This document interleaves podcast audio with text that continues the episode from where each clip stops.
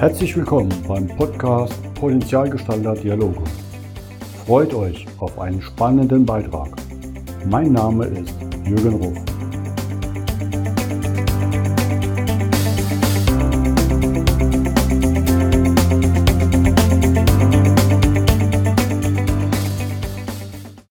Herzlich willkommen zum heutigen Podcast. Statt Wien, wie bei meinen letzten Gästen, geht es heute mal in den Norden, und zwar nach Hamburg. Und ich begrüße ganz herzlich Finn Ole Matthias Peters. Moin Finn. moin, moin. Vielen Dank für das Intro. Hast meinen langen Namen richtig aufgesagt. Sehr gut. Ja, hab, hab die ganze Nacht trainiert. Machst du das dann eigentlich auch, wenn du mal im Bus unterwegs bist und sagst so, moin, moin, hier ist der Fahrer, ich bin der Finn Ole Matthias Peters? ja, ich, ich, ich, ich, ich kürze dann ehrlich gesagt doch auch immer ab.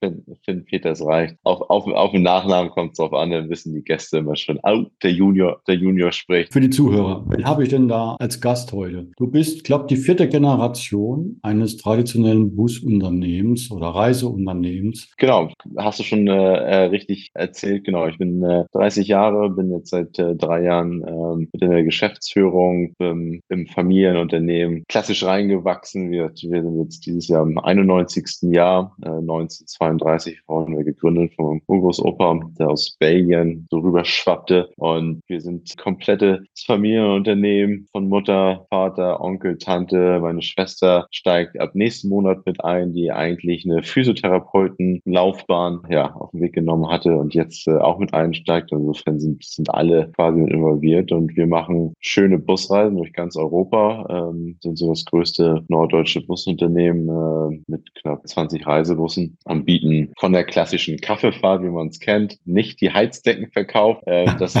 das liegt uns immer noch äh, häufig, wenn, wenn äh, bekannte Freunde von mir mich fragen, was machst du? Und ich dann äh, Busunternehmen sage, sagen sie, ah, die Heizdecken verkauft ja meine Oma. Das sind doch jetzt die Schafswolldecken, oder? Genau, die Schafswolldecken.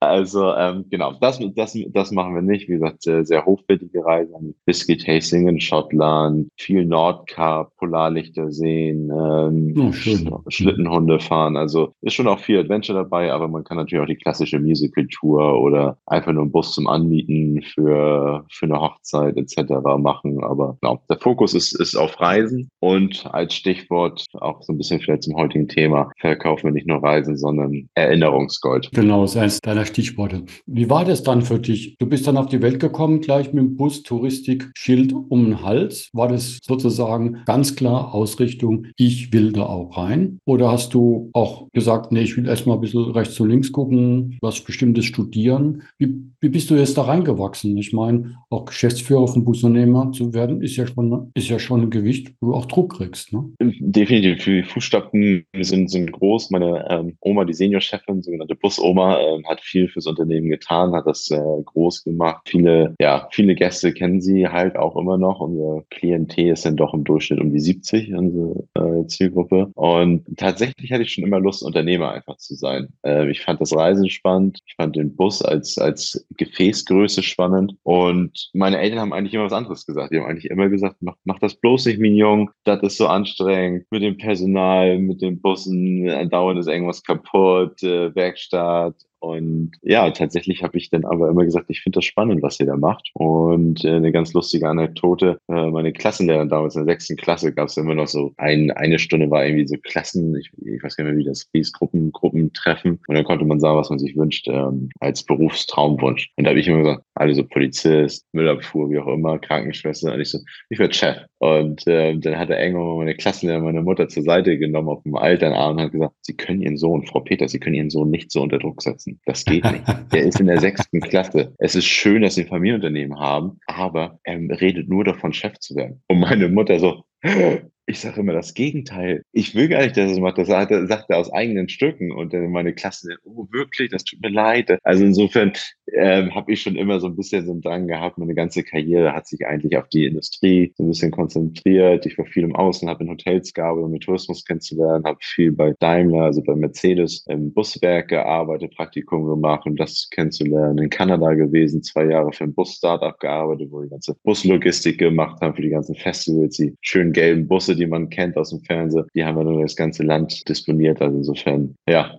ist die Busbranche irgendwie doch mein Herz. Du bist ja auch innovativ. Wie siehst du denn Kulturwandel? Weil es ja eine andere Generation vor dir gewesen, die auch, ne, so früher galt der Handschlag. Und wir sind jetzt in einer Digital-Age-Generation mit anderen Prozessen, anderen Modellen, auch Führungsmodellen eventuell im Kopf. Wie kriegst du das hin? Und wie erlebst du das vom Kulturwandel? Weil das ist ja oft eine Herausforderung auch im Mittelstand, dass die Älteren noch nicht, los, noch nicht loslassen wollen, die Neuen es aber umkrempeln müssen zum Teil, um auch Personal zu bekommen, weil die erwarten was anderes, neue Art der Führung. Wie, wie kriegst du das hin, den Wandel? Weil du hast ja auch altgediente Mitarbeiter, die vielleicht noch immer an einem Alten hängen. Ähm, ja, wie meine, also genau, wenn es nach meiner Oma geht, wenn wir immer noch die Schreibmaschine haben, tatsächlich. Ähm, also die Seniorchefin war extrem gegen, gegen Digitalisierung. Äh, ich bin ganz froh, ich muss tatsächlich, oder muss nicht, aber ich kann glücklicherweise sagen, dass wir als Familie sehr, sehr gut harmonieren und gegenseitig neue Sachen und alte Sachen respektieren. Also ich bin froh, dass die ältere Generation, Papa und Onkel, noch voll da sind und täglich ihre Sache machen, so dass ich mich auf neue Sachen konzentrieren kann, Personal Ausarbeitung, Auszubildende einstellen, neue Strukturen schaffen, Digitalisierung. Und die sind froh, dass ich neuen Input reinbekomme. Aber klar, also der größere Triggerpunkt ist definitiv das Personal, wo ich natürlich sage, ich komme an, ja, Juniorchef, endlich verändert sich was. Dann kam ich, habe ich gesagt, jetzt musst du links rumfahren zum Fahrer, Uwe. Uwe ist seit 20 Jahren rechts rumgefahren. Und dann sagte er, äh, ich dachte, du veränderst alles. Ich so, ja, mache ich doch gerade. Ja, für die anderen, aber ja nicht für mich.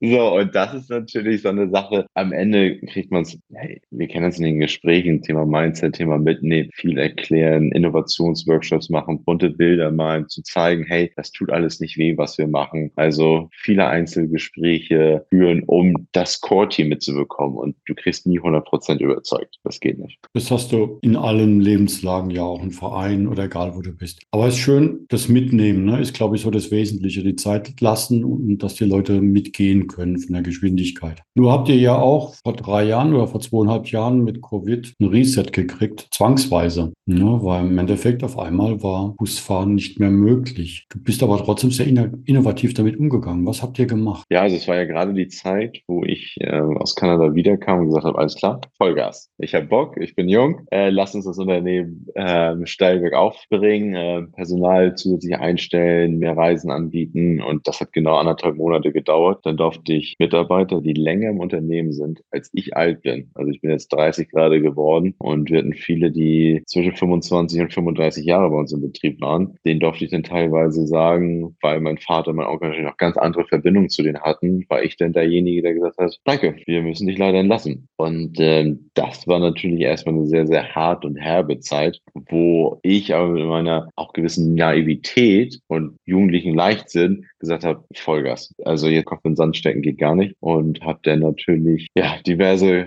Sachen gemacht, um, um rauszukommen. Ich hatte eins erzählt, Thema Reiselustboxen, äh, wo wir dann Urlaub nach Hause gebracht haben. Wir durften nicht mehr fahren. Unsere Gäste, 75 plus, sitzen zu Hause eingesperrt, alleine dürfen nicht raus, wollen verreisen, rufen uns an. Ach, Familie Peters, wie geht's Ihnen? Ich kann nicht, ich will doch so gerne mit Ihnen losfahren. Meine Freunde vermisse ich. Und wir haben eine Boxen gepackt jeden Monat aus einer aus unterschiedlichen Regionen Region, Bayerischer Wald, da kam ein Landschinken rein mit einem, mit einem kleinen äh, typischen äh, Bierlikör aus der Region, also sehr, sehr individuelle Sachen und die dann verschickt, schnell einen Online-Shop ge äh, gebaut und ja, schubs war das Fernsehen da und nichts, dass ich äh, schneller sehen konnte, war unsere ganze Bushalle, wo wir unsere Busse warten und reinigen, war eine riesen Packstation, wo dann äh, das ganze Büroteam täglich dann da tausende von Päckchen gepackt hat und die Fahrer teilweise das ausgefahren haben als Postboten zur Weihnachtszeit, weil wer sich noch erinnern kann, war die Post so überlastet, dass viele Weihnachtsgeschenke gar nicht ankamen. Und da hatte ich natürlich den Vorteil, dass ich dann dadurch natürlich viele regionale Kunden noch hatte, habe ich dann natürlich die Fahrer gehabt, die dann die Pakete kurz vor Weihnachten noch rechtzeitig ausliefern konnten. Also insofern, ja, das war so der, der erste, ich trotze der Krise und ähm, sei mal kreativ und ähm, ja, so sind dann weitere spannende, spannende Projekte entstanden. Ja, du hast ja erzählt, ihr habt ja auch Impfbus gebracht, ne, umgebaut, dass es passend war und dadurch konntest du aber die meisten Mitarbeiter ja halten auch in der Zeit. Ja, also das war, denke ich, auch ein großes Benefit, dass wir halt natürlich, wir als Familie, als, als Firma immer was gemacht haben. Andere Busunternehmen, andere Firmen haben einfach gesagt, Kurzarbeit und mal gucken, wann es weitergeht. Und das ist natürlich jetzt auch unser großes Plus, dass wir kaum Fachkräftemangel haben. Überall liest man das und ich kann es nicht hören, weil ich sage, ihr müsst was tun. Also Mitarbeiterbindung, ähm, Events organisieren, Nachwuchssorgung, wir haben viele Auszubildende eingestellt. Äh,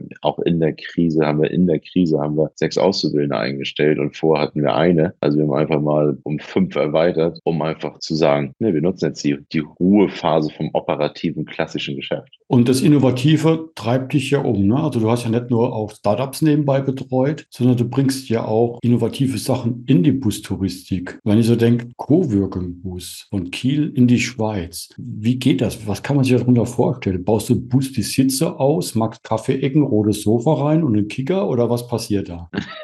gut, gut, gut beschrieben, du sollst unser InDesigner werden. an, an, an. Ich bin buchbar.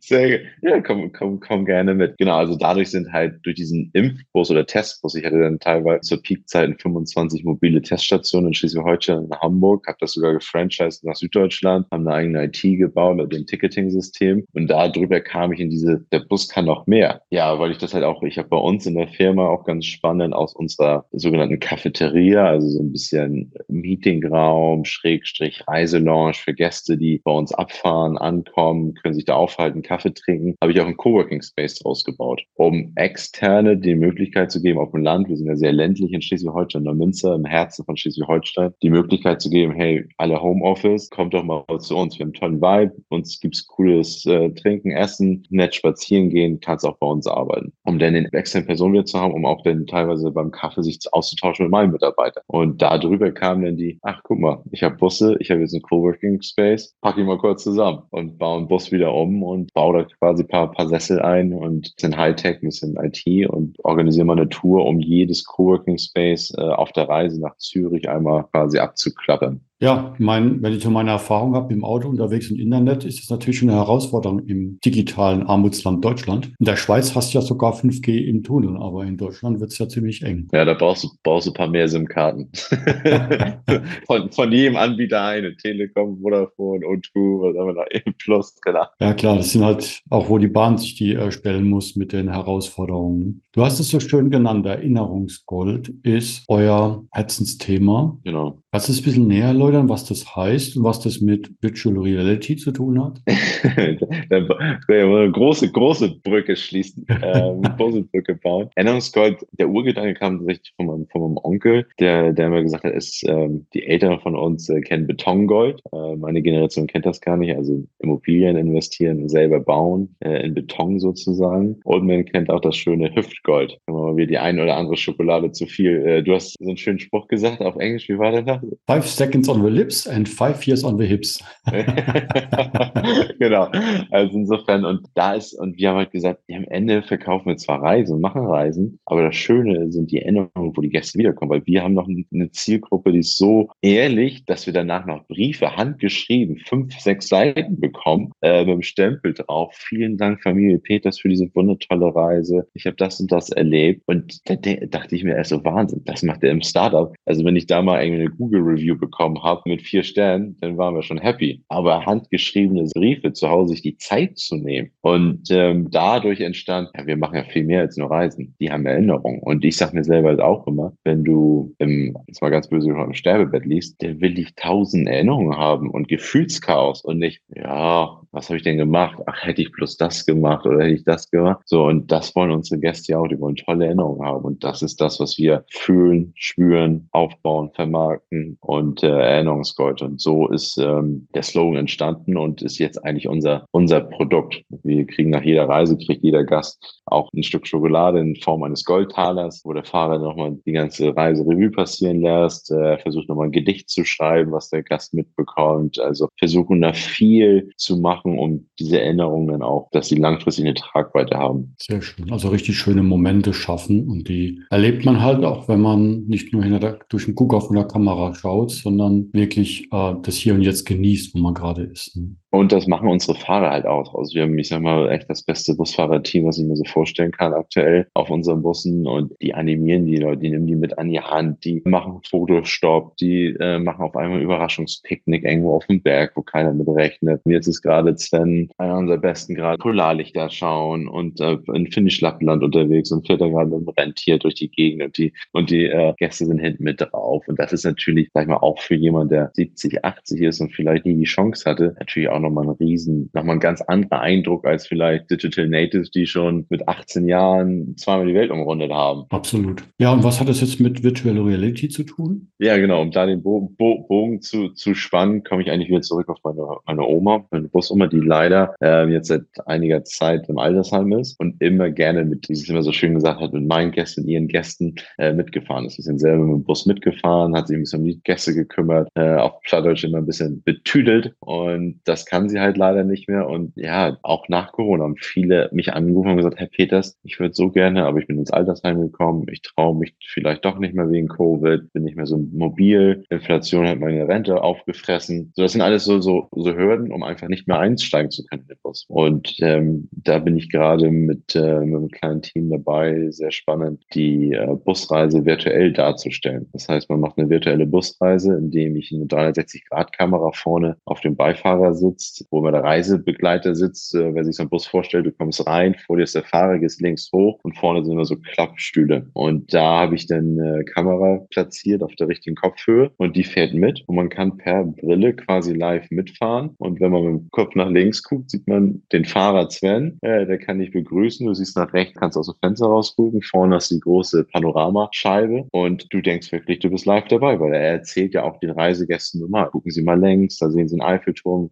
geradeaus ist das. Du hast die Möglichkeit, sofort zu interagieren. Und das ist momentan auch äh, bewiesen. Es hilft gegen Demenz. Es äh, regt deine ko kognitiven Fähigkeiten an. Und es ist was ganz anderes, als Rosemunde Pilcher auf der Mattscheibe zu gucken und dann hängst du dann da und verblödest du nach dem Motto. Nichts gegen Rosemunde Pilcher-Fans. Es ist nichts Interaktives. Ja, und gerade für deine Oma, die ja die Erinnerung hat und die Situation kennt, ist es natürlich ein Wahnsinns Erinnerungen wieder hochholen mit Emotionen. Das ist ja genau das, was auch gegen die Demenz stark hilft. Eben, und die sind viel klarer danach. Ich habe das Oma aufgesetzt und eine Viertel, Viertelstunde, ach ja, cool, und da war ich ja schon und so. Und dann auch mit ihr gesprochen. Und sie war auf einem ganz anderen Level als vor, weil ich weiß nicht, ob du es kennst, wie es im Altersheim aussieht, aber wenn die rückwärts mit, mit, mit dem Rollator gegen die Wand fahren die ganze Zeit, weil sie nicht wissen, was sie machen sollen, dann wird mir kurz mal übel. Absolut. Das habe ich natürlich schon ordentlich gespoilert, nachdem, was kommt denn gerade bei dir so alles? Auf was freust du dich? Haben wir jetzt schon verraten. Aber ich bin, ich finde es, finde es echt toll und gespannt, auch gerade, dass so eine Generation eine Virtual Reality Brille aufsetzt. Ne? Also das ist ja schon auch erstmal ein Meilenstein. Ähm, ich weiß, bei uns im Hausbau haben wir das gemacht und das war damals ganz revolutionär, dass wir im geplanten Haus echt größer rumgehen konnten. Und das hat viel geholfen, Sachen zu ändern, weil du es einfach schon sehen konntest. Und ich wusste, wie ich dann über die Treppenhaus so mit einer Sprungmaske hochgesprungen bin, wie ich dann wirklich im Körper reagiert habe als Schutz, weil ich auf der Treppe gelandet bin ne, und gleich so Deckung und alle außen haben sich kaputt gelacht, äh, weil das halt so echt wirkt. Ne? Und da finde ich, finde ich das absolut toll. Was ja, aber die sind offener geworden. Also Corona darf, man darf auch sagen, das hat was, was Gutes mitgebracht, die Entwicklung. So, sie wissen alle, was ein Handy ist mittlerweile. Sie wissen sogar, was ein QR-Code ist. Und äh, mittlerweile hat man so eine VR-Brille vielleicht in den Nachrichten auch schon mal irgendwo gesehen. Und ich hatte jetzt gerade eine große Messe hier in Hamburg und habe eine Studie durchgeführt mit mehr als 100 Leuten und äh, die waren alle begeistert. Ja, das kein, äh, keiner hat mir die Brille in den Kopf geworfen, hat gesagt, weg mit dem Scheiß, sondern äh, haben äh, echt gesagt, das war ein richtiges Reiserlebnis. Ich könnte auch zu Hause anderthalb Stunden mich da hinsetzen in, in Stuhl. Also da sieht man, wie gut die Technik jetzt mittlerweile ist und wie offen jetzt auch die, die Senioren geworden sind. Und das finde ich auch eine geniale Anwendung, wo es wirklich einen Mehrwert liefert, weil es gibt leider auch zu viele, wo ich denke, das ist Zeitverschwendung. Sollten die Leute wirklich in die Natur gehen. Aber ich glaube, da machst du wirklich eine Verstärkung des Erinnerungsgolds, wie du so schön nennst. Das finde ich richtig toll. Wenn du so auf dieses kommende Jahr noch schaust, was so voransteht, gibt es dann noch Themen, wo du sagst, oh, da freust du dich richtig drauf? Ob jetzt beim Busunternehmen Peters oder beim Finn Peters in seinen vielseitigen Aktivitäten, die er nebenbei noch abbrennt? Ich freue mich auf mein eigenes Erinnerungsgold, wenn ich meiner Freundin äh, nach Mallorca fliege. Da werden wir äh, vier Tage in so eine Art äh, Retreat gehen, so ein ganz tolles ähm, kleines Hotel, wo man äh, ja jeden Morgen Meditation macht und Yoga macht und äh, mal komplett disconnected. Also so gerne ich IT und die ganzen Spielereien äh, liebe und auch in dieser digitalen Welt äh, lebe, liebe ich es genauso auch einfach mal kurz äh, abzuswitchen und äh, komplett bei mir zu sein. Da freue ich mich tatsächlich drauf. Ich habe ein tolles Projekt mit einem guten Kumpel letztes Jahr realisiert. Eine schöne Holzhütte, schönes Ferienhaus an der Ostsee, was wir momentan leider komplett ausgebucht ist. Ähm, aber der eine oder andere Slot wir uns noch freigehalten haben, dass wir da immer hinkommen ähm, und äh, da immer entspannen. wollen wir auch dieses Jahr die, die Außenfassade streichen. Und ja, neben diesen ganzen operativen Unternehmertum, Management, IT-Sachen finde ich es auch geil, einfach am Wochenende an der Ostsee spazieren gehen und an einer kleinen Holzhütte den Pinsel in die Hand nehmen und ein bisschen streichen. Und äh, das sind so paar kleine Off, äh, Offline-Highlights, äh, wo ich mich drauf freue. Ich finde es absolut genial, dass du auch diese Balance findest, weil Reisetouristik ist ein sehr anspruchsvoller Job. Das hast du eigentlich so, so locker erzählt. Ich kenne es ja auch von meinen Reisen, die ich teilweise organisiere, was das heißt, auch vor Ort dabei zu sein. Da hast du viel Schlaf wenig und tausend Leute, die laufen, wenn sie dich sehen, auf dich einstürmen und du es wirklich schaffst, diese Offside zu nehmen. Diese kleine Hütte, die ja wunderschön ist, haben wir natürlich auch einen Strohnutz drin, wer da gucken will. Es gibt ja auch noch 2024 oder 25 zum Buchen. Ne? Ende des Jahres habe ich noch Postlet 2. Also eignet sich perfekt zum Runterkommen. Eine schöne kleine Sauna da. Das ist echt cool. Draußen ganz alleine für dich. Und ja, jetzt haben auch viele echt tatsächlich eine Vocation gemacht. Kannst dich auch disconnecten. Also schau gerne. Genau, wenn du mal oben im Norden bist, komm mal vorbei. Habe ich auf jeden Fall vor. Finn, herzlichen Dank für diesen schönen Einblick. Deine Aktivitäten, was du alles anstellst, finde ich absolut klasse. Drück dir die Daumen, dass ihr richtig Gas gibt. Muss ich doch fast mal gucken, wenn der Bus irgendwo bei uns, wir haben ja genug Coworking Spaces, vorbeifährt, ob du da auch hältst. Dann könnte ich ja mal einsteigen. Ich steige mal ein, springe mit rein, genau. Mein Lieber, vielen herzlichen ich Dank ich und ich freue mich auf ein hoffentlich mal wieder Wiedersehen, Treffen, virtuell oder vor Ort. Dankeschön. Mach's gut. Tschüss. Ciao, ciao.